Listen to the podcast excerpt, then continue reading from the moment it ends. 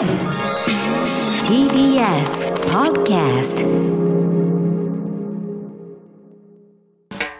発信型ニュースプロジェクト。荻上チキ。セッション。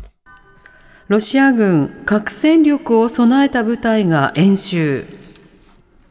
ロシアで核戦力を備えた部隊の軍事演習がプーチン大統領のオンラインでの指揮のもと行われました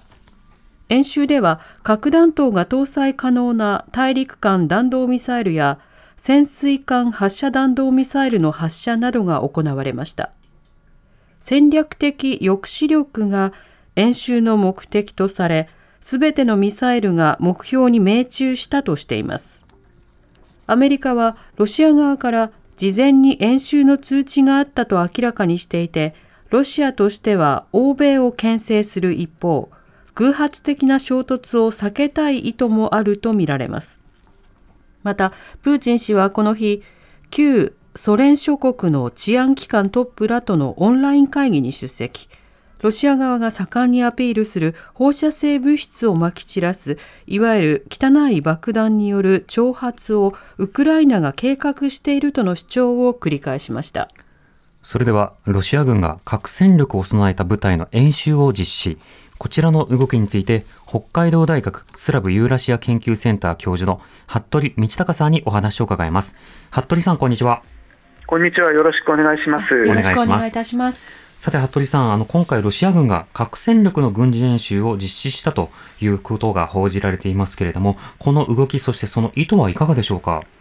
えー、まあ、これ、基本的には定例の訓練だと思うんですね。はい。まあ、ただ今回の場合は、やはりあのウクライナとの戦争がありますので、えー、ロシアとしては、まあ、あのとにかく恐怖感を植え付けたいというのが今の一番の狙いで、うん、あのロシアは本当に核兵器を使うんじゃないかというですねあの不安感を、まあ、この定例の訓練をやることによって、ますますウクライナおよび欧米に植え付けたいという狙いも、まあ、あったんだと思うんですよね。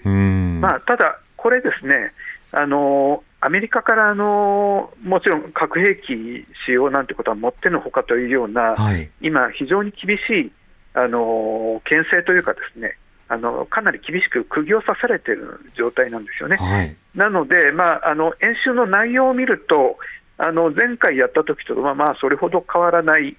そんなにあの例えば、えー、ウクライナ領の近くで何か訓練をやるとかですね、うそういうものではなかったと、まあ、それなりに自制しているのかなということに思えます。なるほど、またアメリカ側に事前に通口を行っていた、この点というのはいかがでしょうか？えあのやはりですねあの欧米とこれだけあの激しく対立し合っていても、その核戦争の回避ということでは、まあ、お互いにあのまあ利害が一致というか、はい、あの最低限守らなければいけないことなので、えー、まあそういう機微な部分については、まあ、お互いに連絡し合ってということだと思います。なるほど。また、プーチン政権は今回の軍事演習の背景として、ウクライナ側が汚い爆弾による挑発をしているんだという主張というものを行っています。これについては服部さんいかがでしょうか？まあ、あの例えば日本なんかでそういうのが通じられれば、いやいや、あのやるのはロシアでしょうと、はい、あの誰もプーチンの言うことは信じないんですけれども、えー、あの今のプーチンロシアのプロパガンダっていうのは、ですねあの新規のファンを獲得するというよりも、もともとの支持層に届きさえすればいいという、そういうものだと思うんですよね。古参を逃がさないみたいな。はい、まあ、国内の支持層ですよね。まあ、それと、まあ、数少ないながらあの外国にいる一部のその応援団みたいな人にあが信じてくれればそれでいいと、はい、まあ、だからこそ我々から見れば突拍子もないようなですね主張を平気でするということなんだと思うんですよね。なるほどまずこの一般的に汚い爆弾というのはどういったものを指すものなんでしょうか？はいまあ、あのこれは爆弾そのものの破壊力というよりは、その爆発によって放射性物質をまき散らして、その放射能によってあの敵にダメージを与えるという、まあ、そういうものですよね。はい、であのこれ自体はあの元からあの知られていて、元からあった言葉ですよね。はい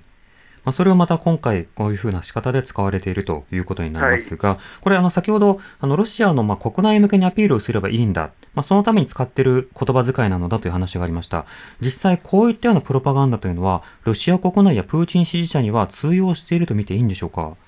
そうですね。あのー9月にですね部分的動員というのを発表してから、あのプーチンへの支持層支持率というのも、さすがに低下してはいるんですけど、まあはい。それでもあの数ポイント落ちた程度、まあ、10ポイントぐらいですかね、うん。落ちた程度で、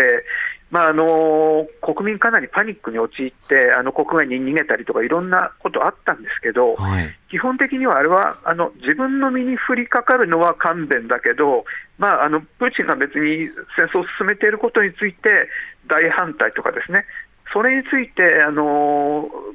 社会の風向きが劇的に変わったわけではないんですよね。はい。まあ、自分が動員されなければ、まあ、それでいいというような人が多いと思います。なるほど。プーチンの戦争を誰か別の人が戦う分には支持しますよというような、そういった格好なんですか？そうですよね、これまでもその少数民族とか、まあ、貧困地域ですね、はい。そういうところが主に兵を出していたわけで、まあ、その分にはあのモスクワとかそういう人たちのあのにとってはですねあまりあの自分事ではなかったわけで、突うん然、まあ、我が身に降りかかってきたので、みな皆さん、パニックに陥ったということですよね。なるほど。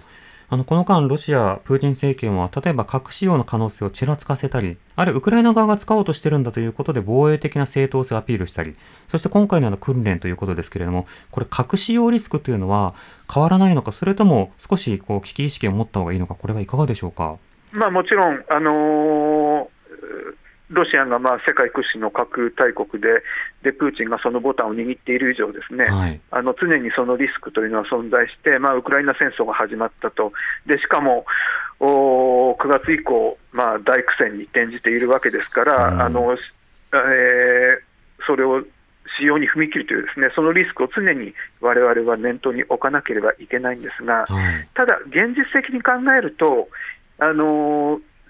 プーチンロシアがですね実際にそれに使用に踏み切る、その可能性が高いというふうには、あのまあ、私も思ってませんし、うんえーまあ、いろんな専門家がままだ可能性として高いというわけではないとはい。いう見方をしていると思います。うん、いや、本当にそうあってほしいなと思います。はいそして、あの、こういった様々な核戦力について、まあほのめかしを行うこと、こういったことは、例えば安全保障や地域の安定、あるいは世界経済など、影響というのは出ているものなんでしょうか？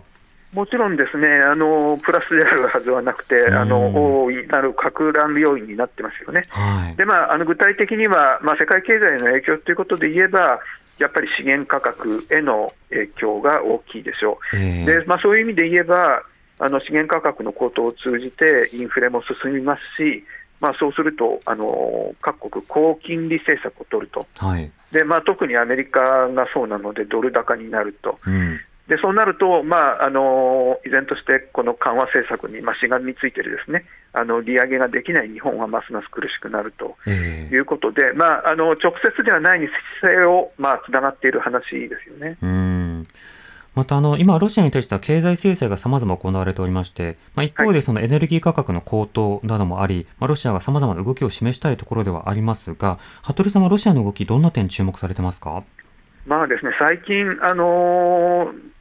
見たニュースの中でおやっと思ったのは、はい。あのロシアが独自にですねあの石油タンカーの船団ですね、これを、あのたくさんあの世界からあのタンカーを買い集めまして、ですねえあの船団を組織していると、ーはい。それというのも、あの G7 がですねロシアの石油輸出にあの上限価格を設定するということを、まあ、打ち出しましたよね。うん。これ、それへの対抗措置でして、はい。えーまあ、あの上限以下の価格で輸出しようとすると、あまあ、あの G7 の意向で保険が適用されないと、はいでそうすると輸送を引き受けるタンカーがなくなるので、あまあ、そこでロシアが自前の船団を用意したと。え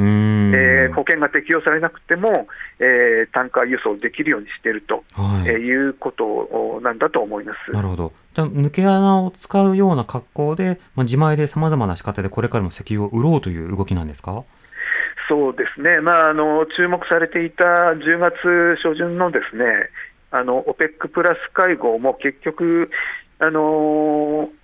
コロナ禍以降、ですね、はい。最大の減産ということを決めて、やっぱり石油価格も持ち直したりしていますので、うん。まあ、やはりですねあの国際的な、まあ、G7 があの主導して国際的な包囲網を敷いてということではあって、はい。もちろんロシアもですねあの徐々に財政的に厳しくはなってきてるんですけど、うん。まあ、あのこれ、すぐにですね、まあ、プーチンがギブアップして、まあ、あのもう戦争を続けられないということには、まあ、すぐにはなりそうもないですね。うんなるほどわかりました服部さんありがとうございましたはい、ありがとうごありざいました。がとうございました。北海道大学スラブユーラシア研究センター教授の服部道隆さんにお話を伺いました